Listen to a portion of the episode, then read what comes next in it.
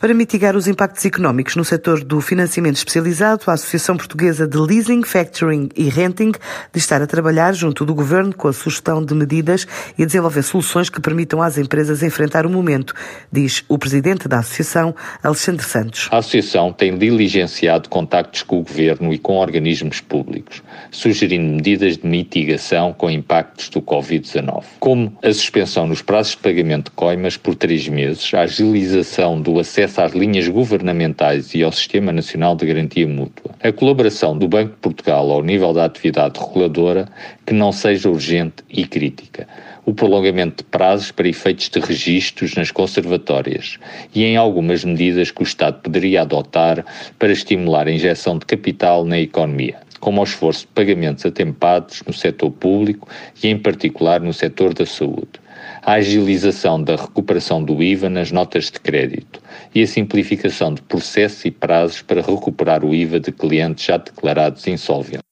Por outro lado, estão também a ser preparadas novas soluções, algumas já divulgadas, que permitem adaptar as soluções de financiamento aos tempos excepcionais que estamos a atravessar. O foco está na continuidade das operações e na adaptação.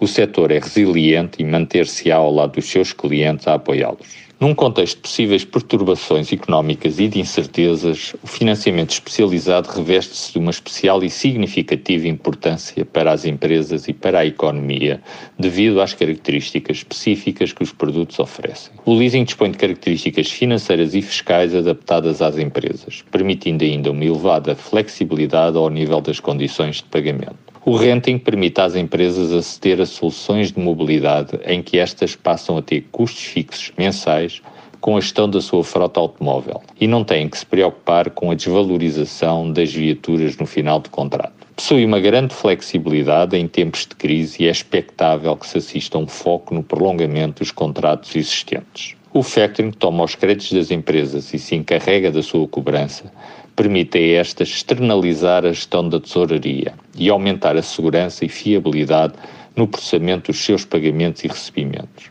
o que se reveste uma importância vital face às necessidades de tesouraria que as empresas vão sentir. A flexibilidade destes instrumentos e principalmente o aumento da segurança e da fiabilidade quer na gestão dos seus custos, quer na gestão dos seus recebimentos, serão fundamentais para ajudar a sustentar a economia nacional e para adicionar certezas num contexto de incerteza. Algumas sugestões de quem trabalha na área do financiamento especializado para empresas enfrentarem os impactos económicos negativos inerentes ao coronavírus, um setor que o ano passado viu o factoring movimentar 33 mil milhões de euros, com mais de 4 mil milhões para o negócio exportador, o leasing com investimento superior a 3 mil milhões e o renting com valores a rondar os 761 milhões de euros.